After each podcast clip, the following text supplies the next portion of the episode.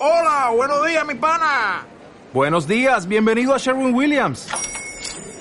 ¡Ey! ¿Qué onda, compadre? ¿Qué onda? Ya tengo lista la pintura que ordenaste en el ProPlus app. Con más de 6.000 representantes en nuestras tiendas listos para atenderte en tu idioma y beneficios para contratistas que encontrarás en aliadopro.com. En Sherwin Williams somos el aliado del PRO.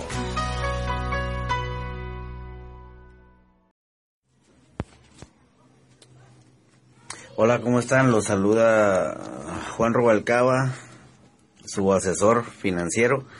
Ah, aquí nada más, este, pues el día de hoy le quiero, les quiero dar lo que son unos tips, unos tips, este, para las personas que, pues, quieren emprender, quieren, ah, pues, empezar algo nuevo, ¿no? Algún emprendimiento, multinivel, este, para cualquier cosa que tú quieras, este, invertir eh, pues se necesitan tener esas preguntas, ¿no? Tienes que saber preguntar para que este puedas saber si ese emprendimiento en el que quieres este entrar o lo que quieres invertir, en lo que quieres invertir, pues es una empresa confiable, ¿no?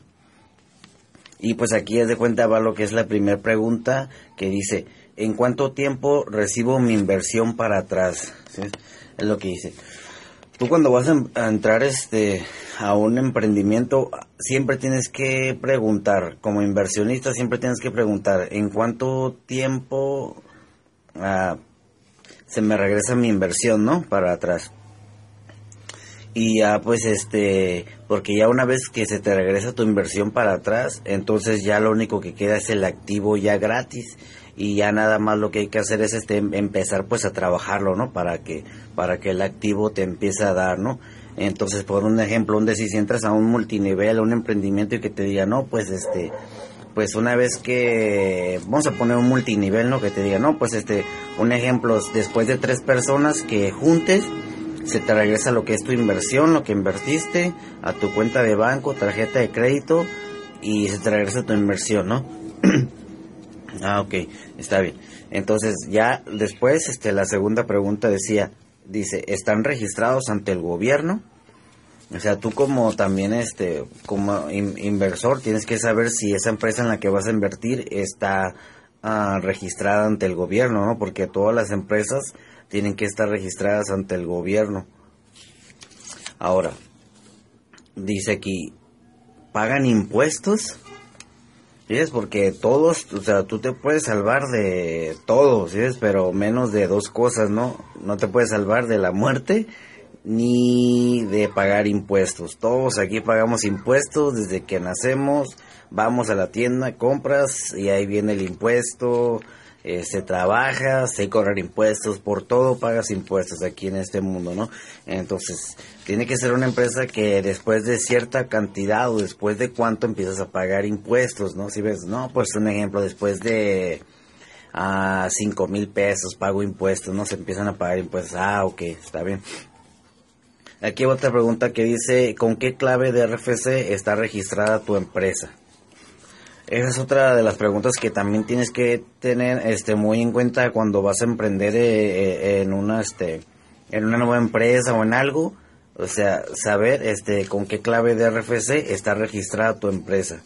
Es porque todos aquí en, o sea, tenemos lo que es tu CURP, tu RFC, también tenemos el RFC, entonces también la empresa como entidad tiene que tener lo que es este su RFC y también este tiene que estar también dada de alta en Hacienda, ¿no? Y también este tener lo que es su clave de RFC, ¿no?